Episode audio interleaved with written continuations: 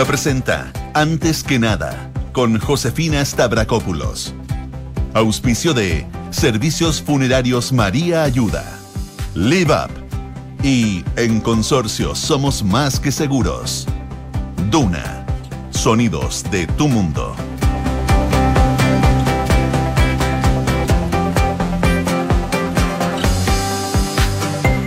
Mañana con 30 eh, minutos. Muy buenos días, ¿cómo están ustedes? Bienvenidos a una nueva edición de Antes que nada aquí en Radio Duna, día viernes al fin, primero de abril. Se terminó marzo y para muchos se nos hizo eterno, pero ya comienza un nuevo mes, un nuevo mes con temperaturas agradables, considerando que ya estamos en otoño, 8,4 grados de temperatura hasta ahora, la máxima va a llegar hasta los 30, pero claro, los 30 no se sienten igual que en pleno verano cielos totalmente despejados y las temperaturas el fin de semana podrían disminuir entre 26 y 25 grados como máxima. Viña del Mar y Valparaíso, donde nos pueden escuchar en el 104.1 a esta hora 8 grados. La máxima va a llegar hasta los 19 acompañado de nubosidad parcial y las nubes se quedan también durante todo el fin de semana que se esperan máximas de 18 grados aproximadamente. En Concepción 7 grados en estos momentos, la máxima va a llegar hasta los 20 con cielos despejados. Se espera que lleguen las nubes durante el fin de semana y el sábado en la noche podrían volver las precipitaciones a esa zona del país. Donde amanece con neblina y bastante cubierto es en Puerto Montt. 6 grados, máxima de 17, cielos cubiertos como les comentaba, pero va a ir variando a despejado durante la tarde. Para el fin de semana las máximas van a estar en torno a los 15 grados y se esperan eh, precipitaciones tanto sábado como domingo. Hacemos un resumen de las principales informaciones que están ocurriendo en Chile y el mundo en los titulares.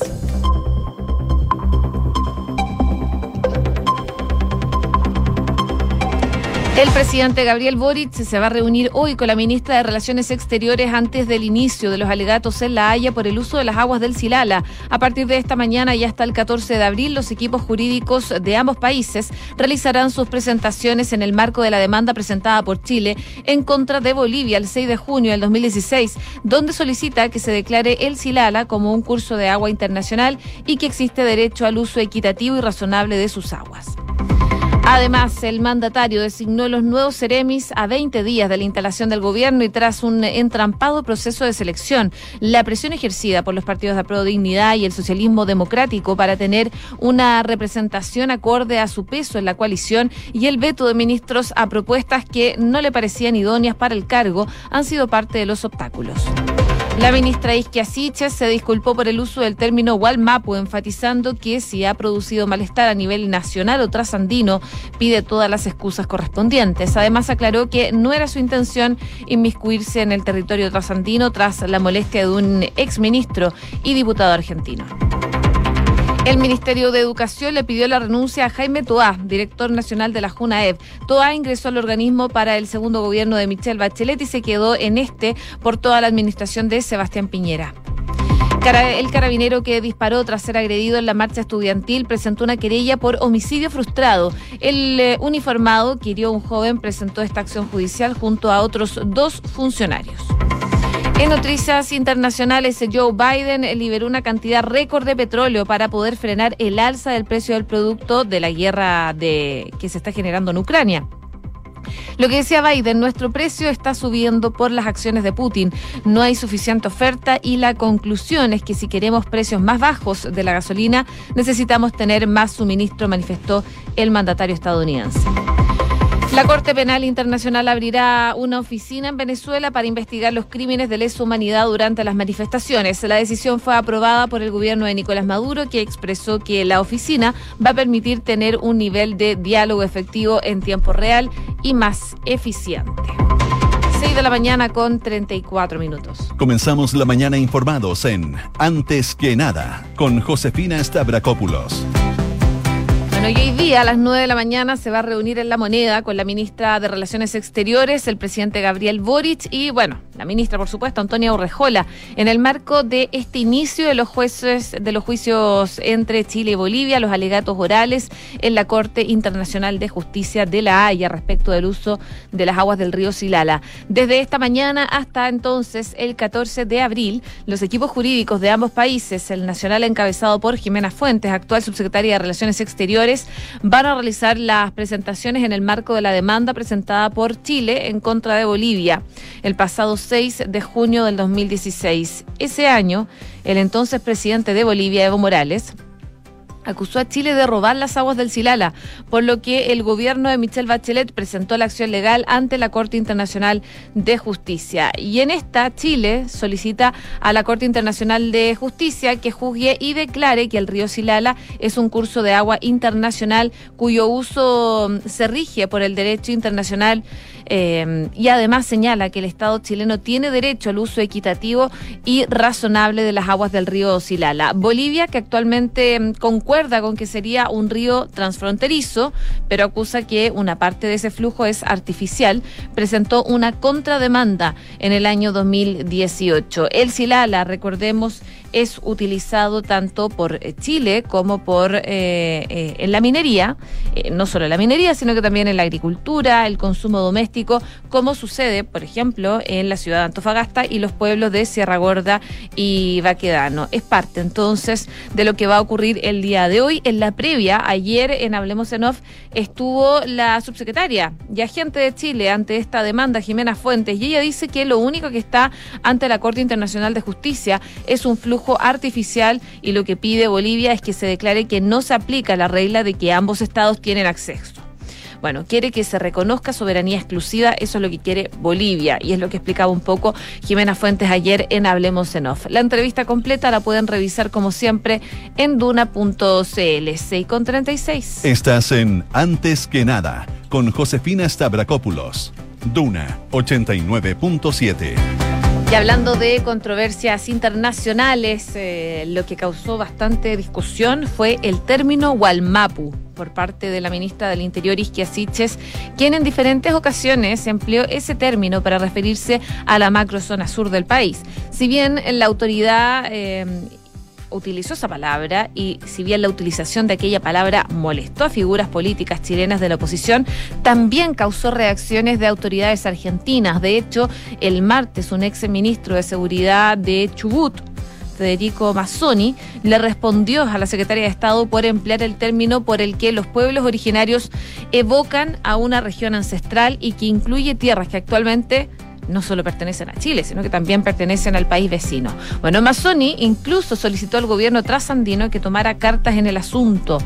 Le exigimos al gobierno nacional que sean eh, férreos en el posicionamiento y aclaren a los chilenos que no existe ningún Gualmapu, existe la provincia de Chubut decía esta autoridad trasandina. A las declaraciones del exministro se sumaron también las del diputado provincial de Mendoza, Gustavo Cairo, quien pidió a la Cancillería Argentina que eleve de forma urgente un reclamo pertinente a las autoridades chilenas por ser una grave intromisión a la soberanía nacional.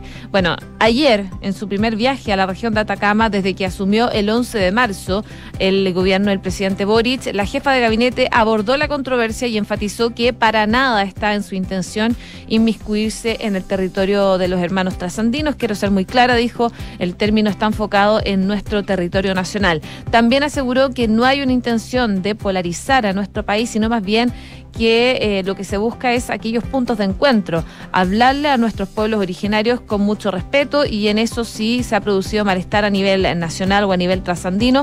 Pido todas las excusas correspondientes, decía Isquia Siche. Jamás ha estado en mi interés, agregó, y reveló que incluso fue algo que conversó con la canciller Antonio Rejola. Espero que esto no se siga profundizando ni tampoco utilizando con fines que no son los nacionales, dijo Isquiasiche. Bueno, la secretaria de Estado llegó a la región de Atacama, como les comentaba, en compañía del general director de Carabineros, Ricardo Yáñez, y fue recibida por el delegado presidencial regional, eh, Gerardo Tapia, y también por el gobernador de Atacama, Miguel Vargas. Entre los motivos de su visita estuvo la participación en una ceremonia que se realizó en el frontis del edificio Pedro León Gallo para eh, concretar la entrega de 17 vehículos policiales en la tercera zona de carabineros, lo que fueron adquiridos por el gobierno regional como una medida de avance en seguridad.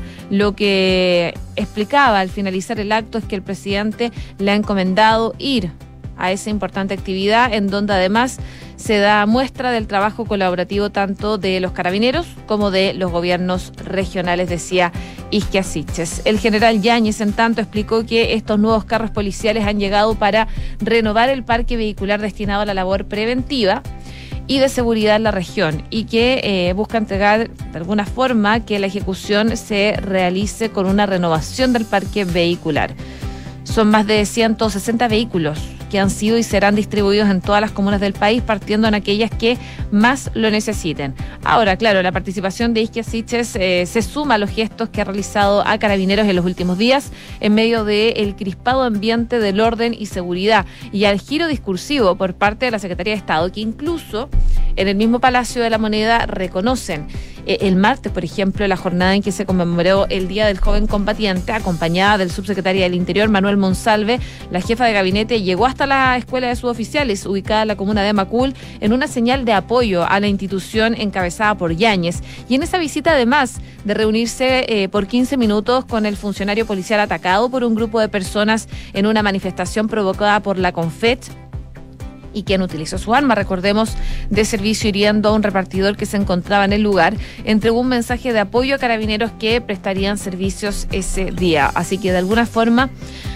va tomando un vuelco eh, en las declaraciones que ha emitido anteriormente con respecto a carabineros con lo que se ha hecho ahora. Pero claro, se ha envuelto en una nueva polémica por el uso del término Walmapu, que desde Argentina están bastante molestos y desde Argentina autoridades están pidiendo al gobierno central que tome medidas en este caso en particular.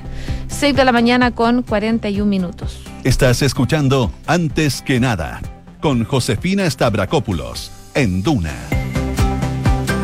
Y a propósito del anterior, fue el segundo viernes que la administración del presidente Gabriel Boric enfrentó una situación tensa en materia de seguridad y orden público. En medio de una manifestación de la Confederación de Estudiantes de Chile, un grupo de encapuchados atacó a un carabinero que controlaba el tránsito y quien, según dijo, al verse amenazado en su integridad física, finalmente disparó. Parte de la bala alcanzó un joven de 19 eh, años, un repartidor de comida, y el caso ha generado una serie de críticas hacia el procedimiento policial. La ministra del Interior, Isquia Siches, en su momento calificó el hecho de extrema gravedad. La ministra de Bienes Nacionales, Javier Toro, pidió la refundación de carabineros, pero, sin embargo, al ratificarse que no era un estudiante herido y que el eh, policía había actuado luego de ser agredido por un grupo de encapuchados, el tono de las reacciones fue cambiando. El martes la ministra Siches visitó al carabinero en cuestión, a quien la Fiscalía aún mantiene como imputado la causa y el gobierno pidió a sus ministros moderar sus intervenciones en redes sociales ante casos que requieren más antecedentes. A casi una semana del hecho, el uniformado Leandro Quesada, que disparó ese día, y otros dos compañeros que resultaron con lesiones, interpusieron una querella por el homicidio frustrado a carabineros en ejercicio de sus funciones y va dirigida en contra de quienes resultan responsables de este ataque.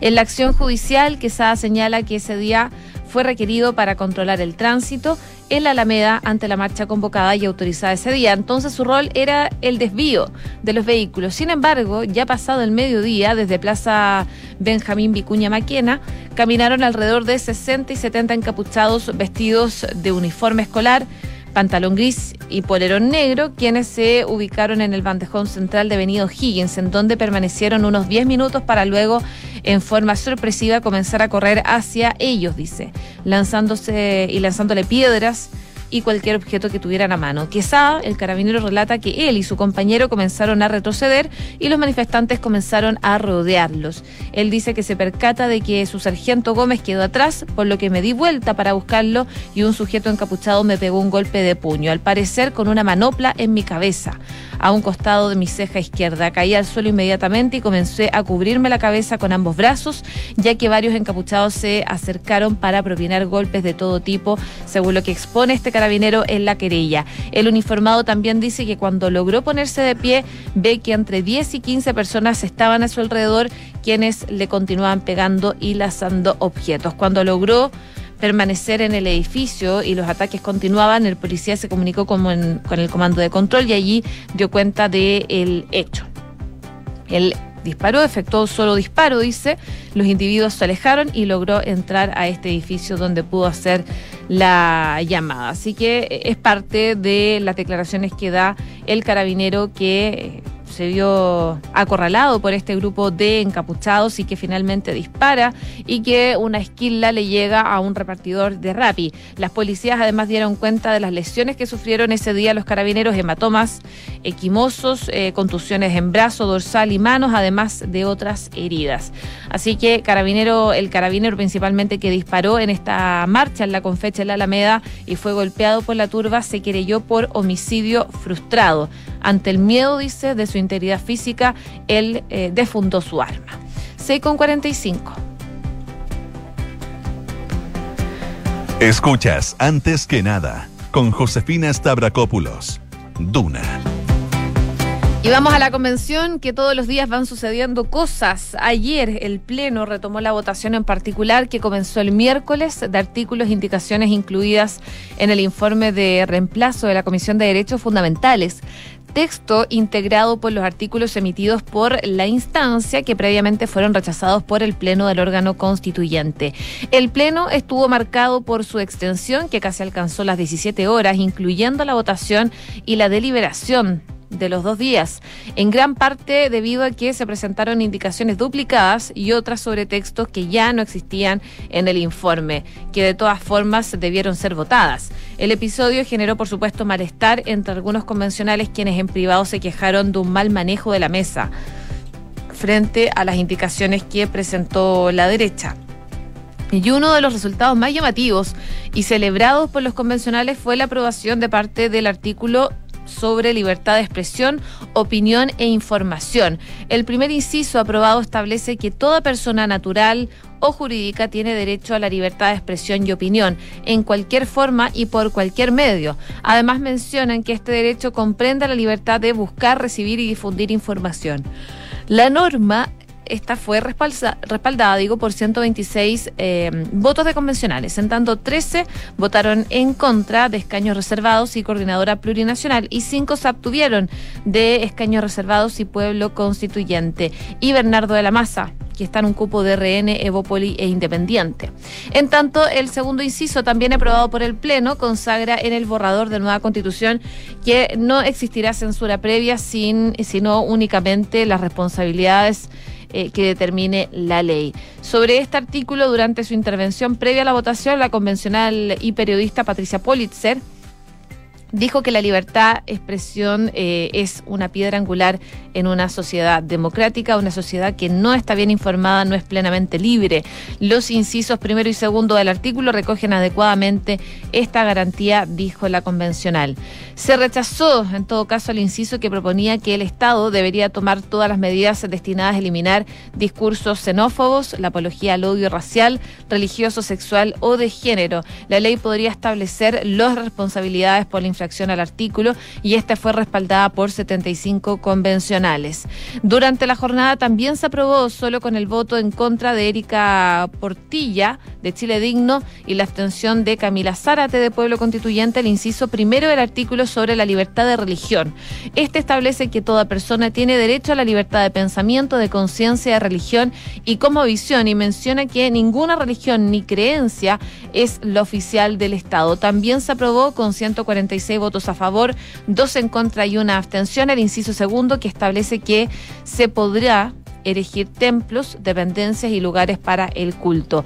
También se aprobó, aunque con menos respaldo, el inciso tercero que garantiza el Estado que reconoce la espiritualidad como elemento esencial del ser humano. Y en cuanto al derecho a la identidad, el Pleno aprobó eh, que toda persona tiene derecho al libre desarrollo y pleno reconocimiento de su identidad en todas sus dimensiones y manifestaciones, incluyendo las características sexuales, identidad y expresiones de género, nombre y orientación sexoafectivo.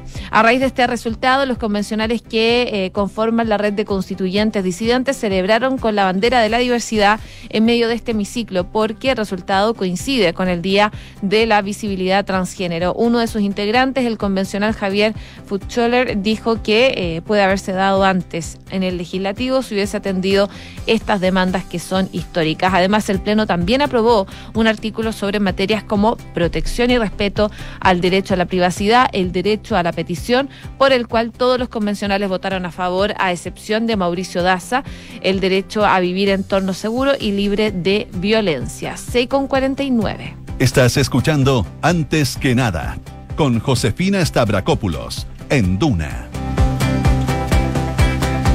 En noticias del ámbito internacional, bueno, actualización en el día 367 de la guerra en Ucrania, con eh, Vladimir Putin cada vez más aislado, según confirmó Estados Unidos. Ucrania ha arrestado eh, un duro golpe a Rusia. Rusia ha acusado a Ucrania de atacar con helicópteros un depósito de petróleo situado en las afueras de la ciudad de eh, Belgorod. De confirmarse, se trataría del primer ataque aéreo de Ucrania en territorio ruso desde eh, que estallara esta guerra a principios, no más bien a finales de febrero. Esta localidad se encuentra a unos 30 kilómetros de la frontera con Ucrania y a unos 70 kilómetros de Kharkov, la ciudad más importante en el este de Ucrania. Parte entonces de lo que se está anunciando a esta hora de la mañana. También se da cuenta que la Agencia Europea de Coordinación Policial, Europol, ha desplegado equipos operativos en todos los países miembros fronterizos con Ucrania con el fin de proteger a la Unión Europea y por supuesto también a los refugiados ucranianos de la amenaza criminal que busca aprovecharse de la situación de guerra e inestabilidad. Según ha confirmado este viernes Europol, ya cuentan con equipos operativos en Lituania, Polonia, Rumania, eh, Eslovaquia, entre otros, con un próximo despliegue previo en Hungría también. Estos equipos compuestos por especialistas de Europol y agentes invitados apoyan a las autoridades nacionales con controles de seguridad secundarios e investigación en las fronteras exteriores europeas para poder identificar a delincuentes y terroristas que intenten entrar en la Unión Europea en el flujo de refugiados y explotar la situación. En paralelo, Japón dijo que no va a pagar sus compras de gas a Rusia en rublos, como ya habían pedido, pese a la amenaza que eh, puso Vladimir Putin sobre la mesa de suspender el suministro si no se le paga en la moneda rusa. Hoy día vence el ultimátum del Kremlin para los países inamistosos que abonen en moneda local sus contratos. El eh, primer ministro Fumio Kishida apuntó a que las negociaciones al respecto siguen todavía bastante abiertas. Así que vamos a ver cómo va avanzando esta situación. Y por último, quería invitarlos a Reino Unido porque el gobierno de ese país ha anunciado que se van a prohibir las terapias de conversión para personas homosexuales y bisexuales, pero no para las personas transgénero, tras varias filtraciones a la prensa inglesa sobre un posible cambio de opinión con respecto al veto de estas prácticas. Las terapias de conversión intentan cambiar o suprimir la sexualidad o la identidad de género de una persona. El primer ministro británico Boris Johnson y su predecesora Theresa May habían prometido hacerlas ilegales durante sus mandatos, según informa The Guardian. Sin embargo, a primera hora de ayer, un portavoz del gobierno de Reino Unido ha decidido que se estaban estudiando formas de impedir mediante la legislación vigente y otras medidas no legislativas. Además, se ha filtrado un documento de The Downing Street. Em, a la televisión local en la que se detalla que el primer ministro había acordado no avanzar en la legislación para prohibir esas prácticas de conversión. El anuncio de la posible declinación de la prohibición de las terapias de conversión ha creado una gran polémica en ese país. Tras el escándalo, el periodista de ITV News Paul Brand ha publicado en su perfil de Twitter que el primer ministro había cambiado de opinión a raíz de la reacción al informe. Brand criticó a una fuente gubernamental de alto nivel y ha asegurado que la legislación se incluirá en el discurso de la reina en mayo. Los informes iniciales de que el gobierno no pretendía seguir adelante con la prohibición han provocado críticas generalizadas en Reino Unido que eh, prohíbe las terapias de conversión para las personas homosexuales y bisexuales, pero no para las transgénero. 6 de la mañana con 53 minutos. Cifras, mercados, empresas. Las principales noticias económicas están en Antes que nada. Y el mercado laboral se sigue recuperando, aunque en un menor ritmo que lo registrado meses atrás.